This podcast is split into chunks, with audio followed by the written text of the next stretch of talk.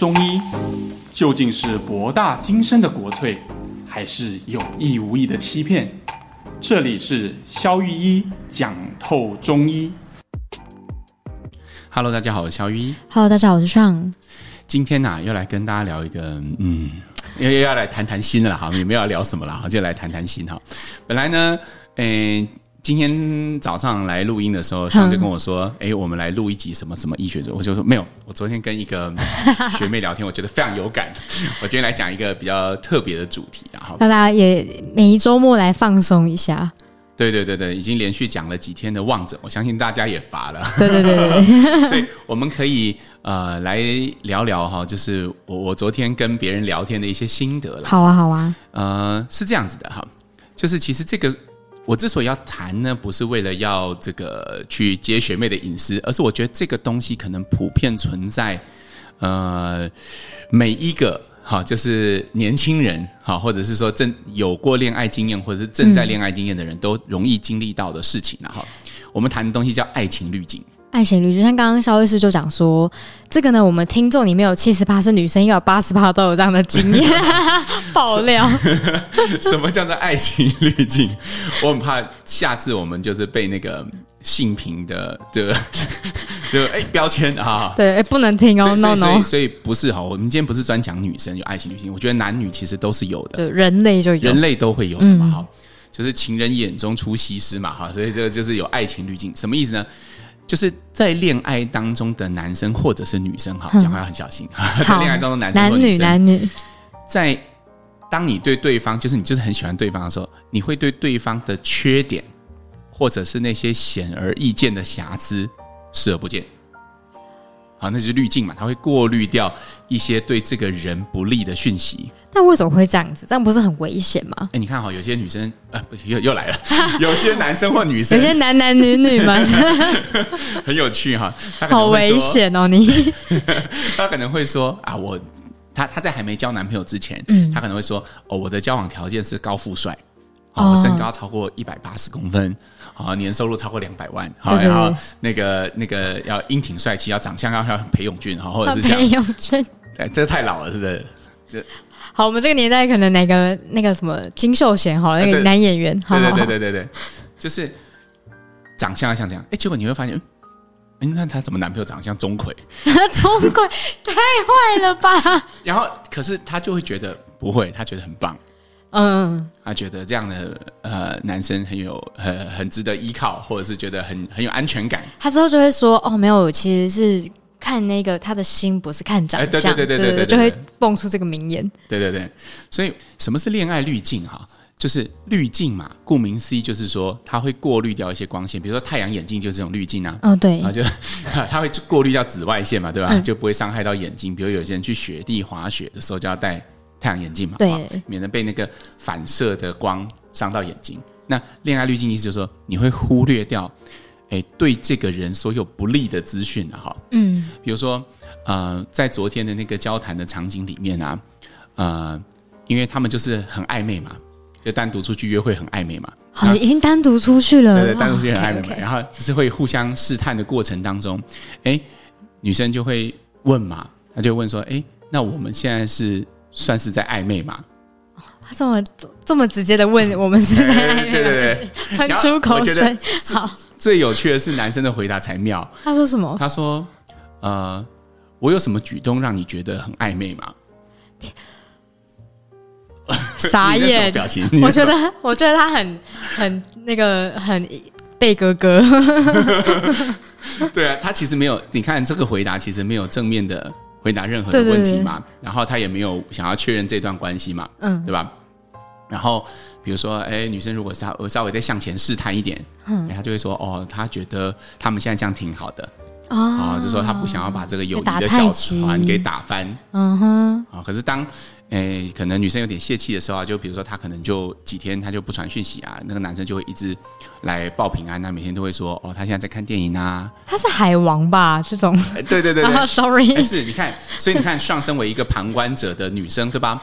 她就会很明显就会觉得啊、哦，拜托，这资讯就很明显啦，这很套路哎，就很套路啊，就很渣嘛，是不是？对，但但是但是这我我这个学妹她完全不自知嘛，对吧？哦，那这为什么会这样呢？就是因为其实每个人都是有滤镜的。嗯，今天如果换成你是当事人，也许你就看不见这些滤镜。想当年那个一年前我录音的时候，欸、大家如果对这一段有兴趣的话，可以回去回听大概一年前的节目，上面谈失恋的那一集，对，炸弹跟容器，容器哈。那所以我相信每一个人在那个场景里面，其实都是。不是那么的清醒的。对，那我们今天要讲的就是不是聊八卦哈，我们今天要讲的是，哎，为什么会形成这个滤镜？滤镜是怎么炼成的？对啊，为什么？对啊，因为明明就是你在关系感觉很痛苦，然后为什么还看不见？对，为什么我们这项事实视而不见呢？这个滤镜是怎么炼成的了？哈。首先呢，为了讲讲透这个问题哈，那如果你有兴趣，你可以上网打四个字哈，叫推论阶梯。推论就是我们在推论一件事情的推论，阶梯就是我们在爬的那个，比如说你你你要换灯泡要爬上去那个阶梯哈。那诶，推论阶梯是这样的，我们先讲一个故事哈。比如说，在一个风和日丽的早上哈，你开着车准备去卖场买东西，结果你眼前看到一个停车位，那个停车位的位置非常的棒，就是它既有树荫。不会被晒到太阳，上面又没有落叶，哇，命中注定，嗯，对对对，然后又又离那个超商的入口很近，很棒。正当你觉得你要打起双黄灯，准备要进去的那一时，说是迟那时快，有一辆车就从你眼前这样呼啸而过，发出尖锐的刹车声，然后它就直接滑进那个位置，气死，还差点撞到你哈。OK，在这个时候，我们的认知是如何做出反应的呢？嗯，我们可能在这个时候，我相信大部分的人，你不会感觉到风和日丽。哦，完全一下心情都烂掉了。对，你也不会觉得这个人可能是在赶时间，你也不会去帮他着想，说，哎，也许他很赶时间，或者是他可能他是家人生病了，小孩子单独在家，他临时赶，不会在自己眼前，你觉得这个人就是一个没教养的烂人。以台湾来说，就是路上常常讲，啊，你写的亏三亏三回。对对对对对对对。对，所以我们这这时候我们认知发生什么？就是有一部分的资讯，比如说天气的资讯。就没了哦，对方可能在赶时间的可能性的这些资讯，嗯、它其实自动就被筛选在这个阶梯的外面。哦，对，我们只选择接受那些呃尖锐的刹车声，然后呃他差点撞到你的这个事实。嗯，好，然后这时候紧接着你的脑袋会浮现什么声音呢？这个烂人啊，不，差的 哦，台湾人就这样，类似的，类似的。好，哎，当你讲出这句话，你有没有发现其实？这个很不合理，对不对？就是你只是从一个很小的事件，把盖刮整个世界。哦，你看嘛，这没公德心的人，你怎么知道他不是在赶时间？也就是我们会对这件事实产生一个诠释、解读的概念吗？一个解读嘛，对吧？你的解读就会朝向那个方向去。好，那如果这样的事情一两次、两三次、三五次不断在你生命当中发生，这个就不只是对一个单一事件或事实的诠释，它就会变成一个信念。也就是你会形塑出一种信念，嗯哼，台湾人开车就他妈没水准，就是他们都会觉得东南亚人开车都在闯红灯，都同那个意思。对对对对对对。好，那慢慢如果让你形成这个信念以后，你就你以后看到车位你会怎样？你就会用抢的，因为在马路上不是你死就是我活。对对对。那如果你要左转，就是直接切过去，因为你不抢到别人就会抢到。嗯。好，如果别人在后面按你喇叭，你就会毫不客气按回去。哦，所以他的行动就变得有点极端呢。对。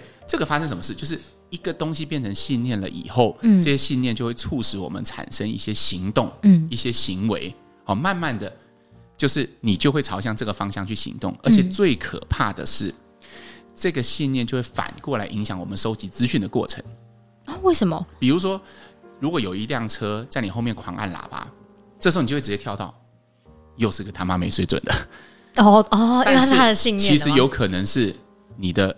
双黄灯忘了关，嗯，对，也有可能是你的后车厢忘了关，也有可能是呃你的排烟管正在冒黑烟，它在着火，嗯，他是想要救你，嗯，但是你完全不会想到有这种可能性，这是发生什么事？我们的信念反过来阻止了我们收集资讯的过程，也就是我们刚刚一开头讲的滤镜。所以也就是说，如果有人在恋爱里面遇到类似出车祸这种情况，他根本就是。因为以前的事情让他会看不到这个人哪里不好。嗯，对呀、啊，所以一旦你的滤镜戴上去，你就再也看你的世界就是歪曲的嘛，就是有颜特定颜色的，嗯，你就再也看不到所有的事实。可是很怪啊，因为人不都会就是趋吉避凶嘛？那那那为什么明明就眼摆着前面这个就是一个不好的人或人事物，然后我还会去看不到他，这样不是很违反我们的本能吗？哦，这倒是一个非常好的问题。其实我们会有这样，人类会有这样滤镜的设计。相反啊，恰恰相反，它正是为了趋吉避凶。为什么？为什么？你可以想一件事情哈，我们刚刚讲这个停车场这场景是现代的嘛？对。如果我们拉回在十万年前的那个洞穴里面的时候啊，嗯、是这样的：有一只老虎在你正前方，哦，他正在虎视眈眈，准备要向你扑过来，可是还没有行动。嗯。你现在双脚定在地上，这时候。如果你还在处理其他的资讯，比如说风和日丽的太阳啊，然后或者是想到你的小女朋友站在河边玩水啊，好危险啊，或者是你可能就会很危险。这时候我们人类设计，就是让我们可以很 focus 在处理这个当下这个非常紧急的状况。这时候你眼睛只有那只老虎，嗯，然后你感觉到只有你自己的心跳。你会忘记你突然间三天其实已经没有睡好，你会忘记你刚刚已经跑走了十几公里的路，你的脚很酸，嗯、之后你浑身充满力量，你只想要跑掉。对，没错。有些人不是说有些人从火灾场景里面跳出来，他会搬可以搬冰箱吗？对对对对，突然那个肾上腺素。这个设计其实就是让我们能够把所有的处理大脑所有处理事情的带宽完全集中在同一个位置上面。哦，所以这种设计恰恰是为了趋吉避凶所设计的。那感情这款代志被安装？哎，对，但是你看啊，你想想看哈，虽然我在现代社会里面遇到渣男很糟糕，对不对？啊，是蛮蛮，但是对于远古人来讲，或者对于人类的本能来讲，生殖是件很重要的事情。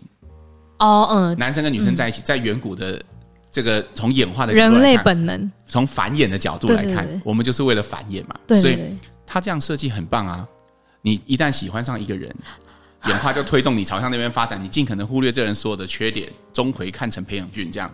钟馗看成裴勇俊，嗯、呃，对，然后你就很会很快的发展嘛，你会忽略这个人所有的不好，哦，然后很快的发生一些事情，就催化到繁衍的那一阶段，催化到繁衍的阶段，哦，是不是？是这样子，所以它其实是一种趋吉避凶，让你不要想太多。哦，要去叫你去，哦，懂懂懂懂懂。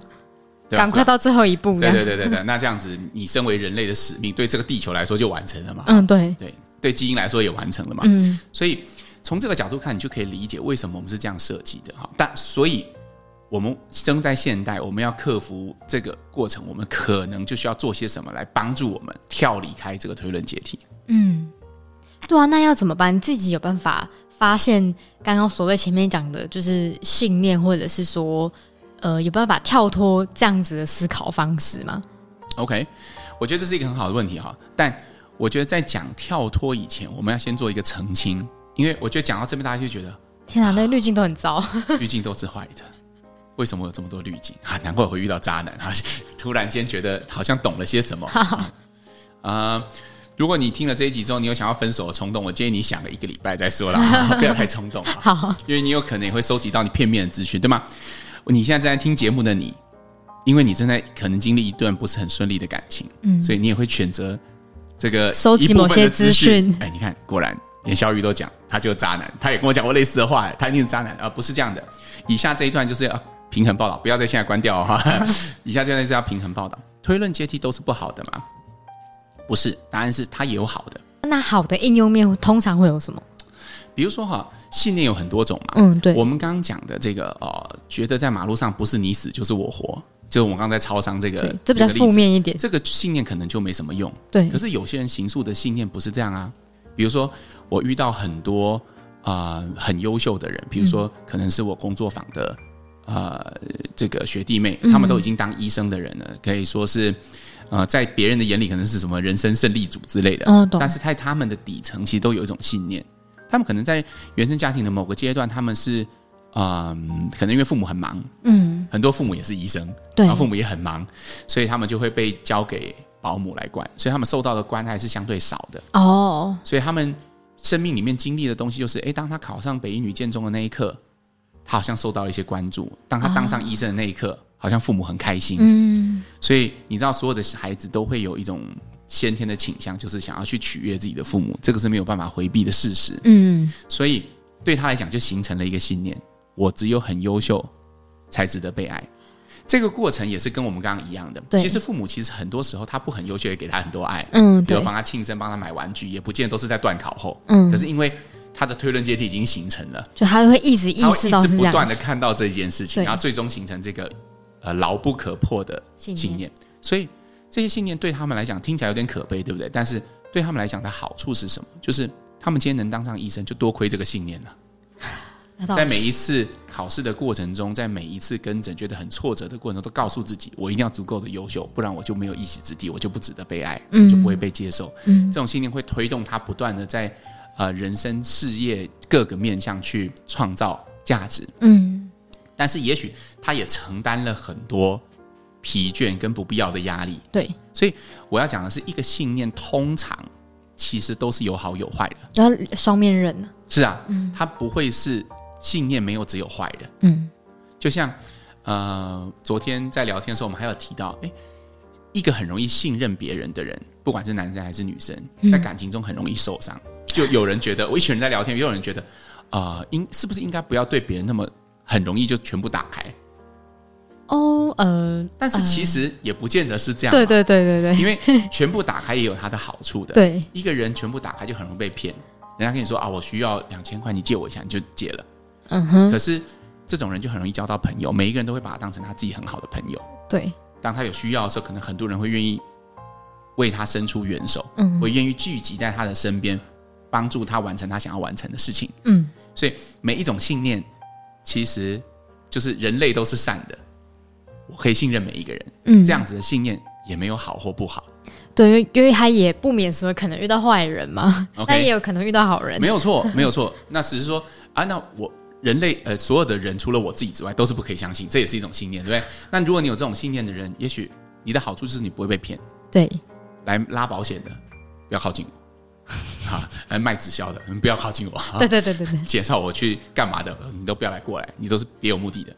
但是你可能就会，呃，这一辈子可能都要忍受孤单的，就是一个人活着。对，因为就是很难让人家走进你的生命里，啊，没有任何一个人可以走进你，没有任何一个人可以走进你的生命嘛。对，对啊，所以所有的信念其实都是有好或者是不好，好，所以不无所谓好不好了，其实就变成说，你觉得你现在保持这些信念对你的人生是不是有效的？所以有效就是你觉得你现在过起来是，比如说你本来是一个员工，你保持着。我自己就要是最强的、最棒的，因为这个信念可能对当一个员工就很好。嗯，你会是最 top sales，公司表现是第一名的，因为只要人人家在你前面就受不了，你不能忍受第二嘛，对吧？但是如果今天你被升为主管，你就会发现哦，这种信念行不通了。哦，对啊，没办法。对，因为你要带人，嗯，你你变成二线，你不能出去跑业务，你是要。帮别人变成最好的业务，对对对。哦，那这个时候，这时候看团队，对，你要怎么带团队，你都不信任别人，你要怎么带团队？太难了。你就觉得一定是我的方法最好，嗯、所以你底下的人都长不大，这个很常见。嗯，那这种情况，你本来的信念就无效了。嗯，对。所以信念无所谓好不好，只有有效和没有效。随着你的承担的责任越来越大，你就需要去调整你的信念。对啊，那。所以就回到刚刚最一开始我问的问题，所以我们怎么样发现自己的信念跟自己可以调整嘛？有办法自己调整吗？哦、对，你讲的那个发现哈，用更精确的一个字来讲，就是觉察到自己的信念。觉察这个字现在是很流行嘛？哈，嗯，所以它很容易联想到，比如说冥想啊、静坐啊、禅修啊，就找一个洞躲起来，哈，找一个洞，一直冲自己的头哈，然后。电影是这样演的嘛？我跟你讲，你一定会被很多人来就是误区跟更正，满满的标签。对，开玩笑的啦，就意思是说找一个安静的地方，或者是自己宁静平静的地方去觉察自己的情绪。我没有觉得这样不好，但是我觉得对于看到自己的信念，这样是无效的。为什么？他如果自己真的想通了呢？他有可能想通吧？不会，不会。为什么不会？因为你看嘛。我们重述一下整个推论阶梯形成的过程。你筛选资讯，嗯哼，然后你对这个资讯有一个诠释，你有一个自己的推论，然后慢慢一而再再而三的路径形成之后，它会形成一个遥牢不可破的信念，甚至是一个结论，对吗？嗯。但这个结论跟信念又反过来影响到你收集资讯的过程。你手，你你拿手中拿艾特野锤，你全世界都是钉子，所以你再找一个洞躲起来，不会有人告诉你那些 lost 掉的资讯是什么。哦，因为你已经滤镜就是带着了。是啊。哦，OK OK，懂。所以你自己是看不到自己的，这个就有点像你如果拉着自己的头发是没有办法离开地球表面的，你是无法做到这件事。你说会很痛之外，其实你是看不到任何东西。嗯，所以人类身为一个群居动物，这个时候我们就需要一个很重要的东西，就是回应。所谓的回应就是，哎，别人在告诉你，哎，其实你没有看到什么。嗯，比如说，就像昨天那个过程。哦，对他们给他什么回应？他 自己呃，跟这个男生相处的过程有多好，他们出去约会啊什么，然后男生给他这样，然后他觉得男生真的是对他的解读是，因为男生没有要跟他进一步的原因，是因为他对感情很慎重。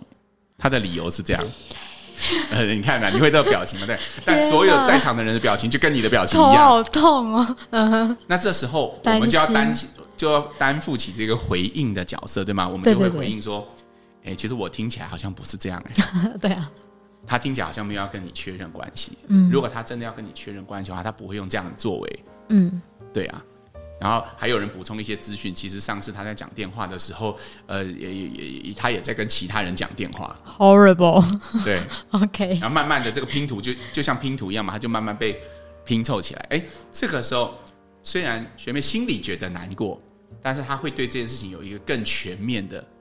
了解，对对对对，因为拼凑的这些资讯进来了，他看到那些已经被他筛选掉的资讯，所以他的推论阶梯被打破，他会下重新一个结论。嗯，可能不会一下就到哦，这个男生是渣男那边，但是至少会到一个哦，好像他不是对我这么诚实。懂。这会不会有点像是，就是说，有些女生有时候，好啦，不一定，男男女女都会跟自己闺蜜或是兄弟聊天，然后就会聊聊一下自己感情事情，然后大家平其实平常都会无聊给一点回应嘛，然后到某一天的时候，突然发现到一个症结点，其实那也不叫第六感，就是因为平时别人都有给你回应，嗯、所以你只是去意识到这件事情而已，会是，是这样子吗？是啊，哦，是啊，其所以其实我觉得。你一定是要从别人的身上看到这些东西，你不会从自己哪一天突然间发现，啊，不然就是在感情跟亲密关系就不会有这么多悲剧嘛。就常常那个已经结婚的两个人。好像老公外遇这件事情都是，呃，老婆都最后一个知道的嘛，就搞到最后其实连朋友都知道。对对对对对对。为什么会有这种事情？就是其实是不真的不知道吗？还是假装不知道？还是不敢知道？假装不知道或不敢知道？就是视而不见嘛。对。就是被滤镜滤掉了嘛。你会有很多解释嘛。有香水是正好而已，发现一副耳环可能是要送自己的，是不是？就开始帮他解释。对啊，你会 有很多的解释系统开始在维护你的信念嘛。对。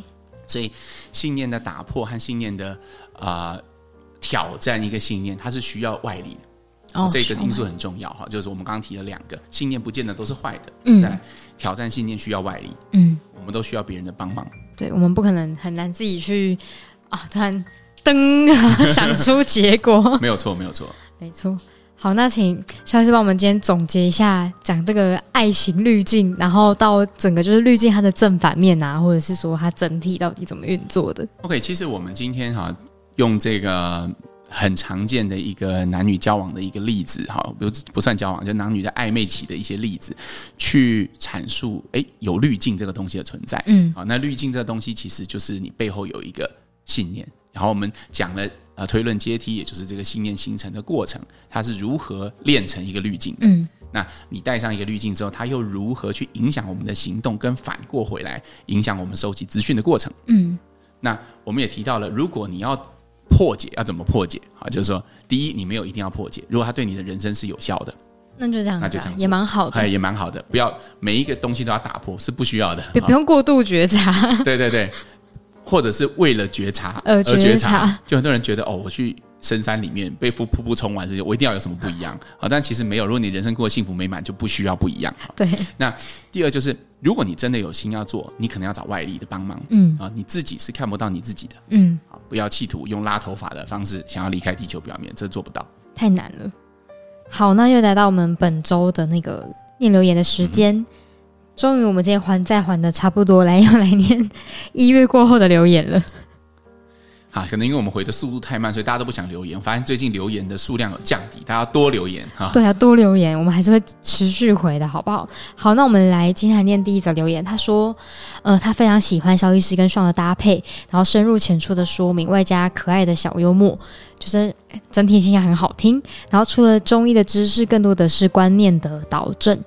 然后呢，他想问说呢，因为今年他的爸爸六十多岁，然后常年有高血压跟高胆固醇的问题，今年又多了摄护腺肿大和胃食道逆流。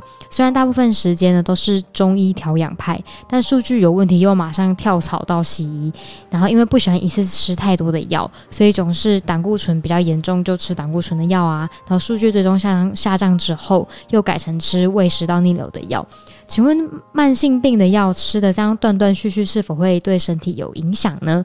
然后也想要趁机问医师嘉义是否有推荐的医师？OK，呃，推荐医师的部分啊，还是麻烦私讯我们的粉丝页啦。对，我觉得这样比较不会有这个呃就疑虑了哈。对，没错。然后呃，其他的问题，我我自己的看法是这样哈，呃，高血压、糖尿病这些慢性病哈是。我们的目的是要控制到稳定，因为其实血压它是一种啊、呃、高高低低，其实是最不好的状态。你可以想象嘛，一条已经脆化的水管，一下水压很大，一下水压很小，其实反而比较容易爆掉。嗯、对，没错、啊。所以我觉得不规律的服药或控制的不稳定，其实比没有控制还要更糟。哦。所以我的建议是，不管是西药还是中药，只要能够找到一种方式是可以稳定控制的就好了，不要太执着于。用西药控制，或者是用中药控制，然后它有控制还是重点？因为我你描描描述的很清楚，但是听起来你们会好像是这样做的，就是说，哎，真的不行的时候就吃西药，嗯，好，那稍微降一点就改成用中药控制，嗯，那我会觉得这样子如果没有办法稳定，你不如就一直吃西药好了，我觉得没有什么关系，其实很不用有这种呃中西的分，因为最重要就是稳定。那当然，如果你找到一个中医师，他是可以帮你控制的很稳定的，嗯，那也没问题，那就不用吃西药，哎，是以稳定。为一个呃指标来看判断自己的这个行动是不是正确了哈。另外，我觉得胃食道逆流跟射护腺这一块哈，我觉得其实这些都是中医很可以帮忙的地方。嗯，所以也许你可以算一下，如果血压跟呃血脂呃中药控制不是很稳定，哎，这个可能可以吃西药。胃食道逆流，呃，我相信其实中医的效果会明显优于就是西药。嗯，对，你可以看哎哪一个控制比较稳定，就怎么选择就可以。好的，好，那我们再来念下一则留言。他说：“谢谢两位用心制作节目。那他帮家人询问小医师说，请问白内障是可逆的吗？如果有可以的话，有什么样的方法可以去逆转？以及他某一天啊，在那个公园运动后啊，脚开始就不舒服，然后被西医诊断说是腰椎压迫。除了回诊附件，还有什么样的方法可以治疗吗？”OK。呃，两个问题嘛，哈，首先是白内障不可逆哈，白内障是水晶体的老化的过程，它会变得浑浊，嗯，所以西医现在的方法就是，既然是水晶体浑浊，那我们就换一个人工的水晶体，哦，对，所以我觉得这是看严重程度了，如果已经影响到视力，觉得看东西都很不哈，就不用再撑了，我觉得手术是一个蛮不错的方法，嗯，就是我觉得要靠不要说中药逆转了，你要吃任何东西逆转，我认为都是不可能的。我几乎没有看过白内障可以逆转的，嗯，这是一个。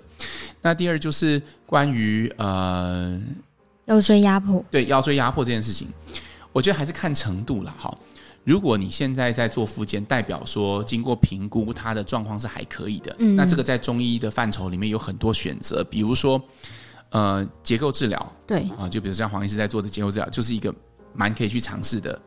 做法，因为在压迫还不严重的时候，如果你的筋膜有更多腾挪的空间，其实会明显改善症状。我认为比传统的附件，也就是电疗啊、牵引效果来得好很多。了解。那还有就是，比如说像物理治疗的徒手治疗也是可以尝试。嗯，这两个方式推荐给您。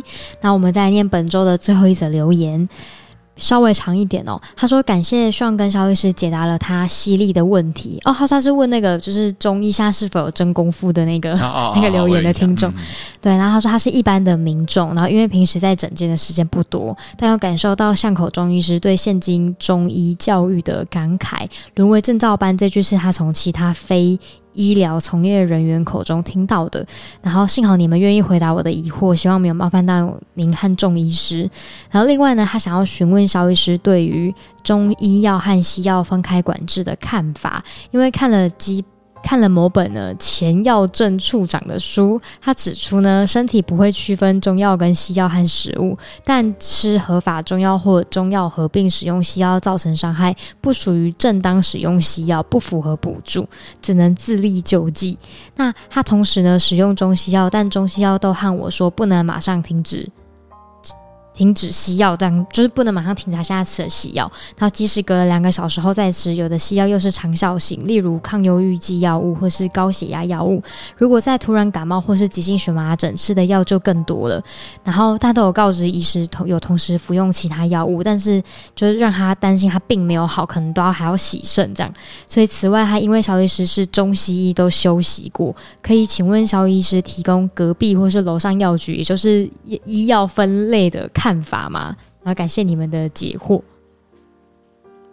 我我我我重复一下你的问题哈，如果没有解答到你的问题，你可以再问了哈。因为我觉得听起来你问的虽然是医药分类管理的问题，但其实你真正想问的听起来是中西药能不能一起吃？可能担心洗肾。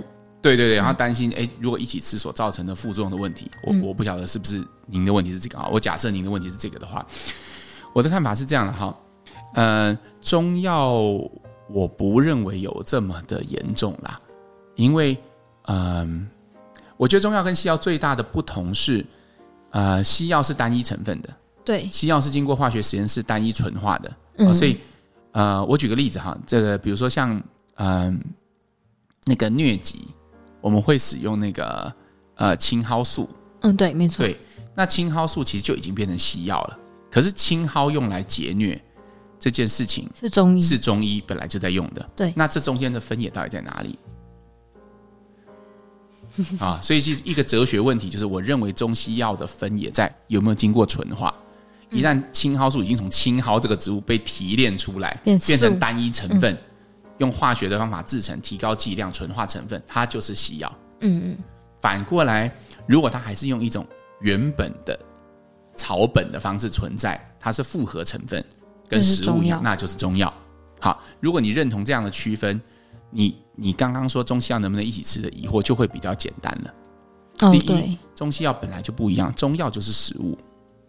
你吃，比如说你如果有在吃荨麻疹的药，呃，有些医生会主张说啊，你不可以吃中药。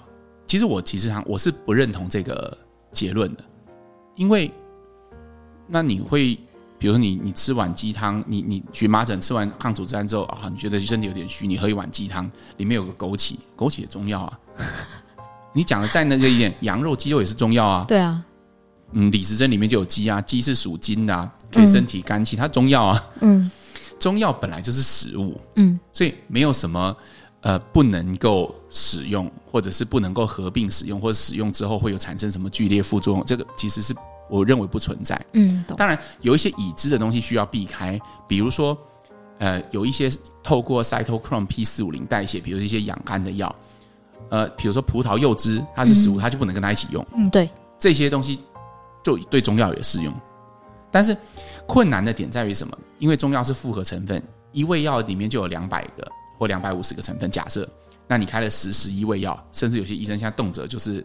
二三十味药，对，你就上有上千个成分，你怎么知道哪一个成分会有交互作用？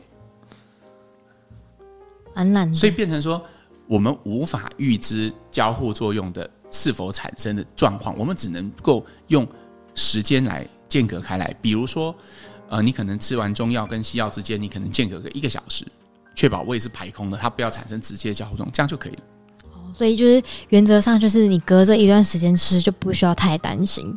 对，因为然后也不用去细究说，如果你没有什么不舒服，就不要去细究说这个这个中间是不是有什么交互作用的可能，因为其实没有办法推估的。懂？那哎，你说没有办法推估，就不要吃中药，那你也不要吃东西好了，因为食物也是会交互作用。你吃一只鸡进去也是复合成分啊。对，你鸡汤里面如果加两片当归也是复合成分啊。了解。然后你吃任何一种东西，它其实都是都有可能跟你吃的药物。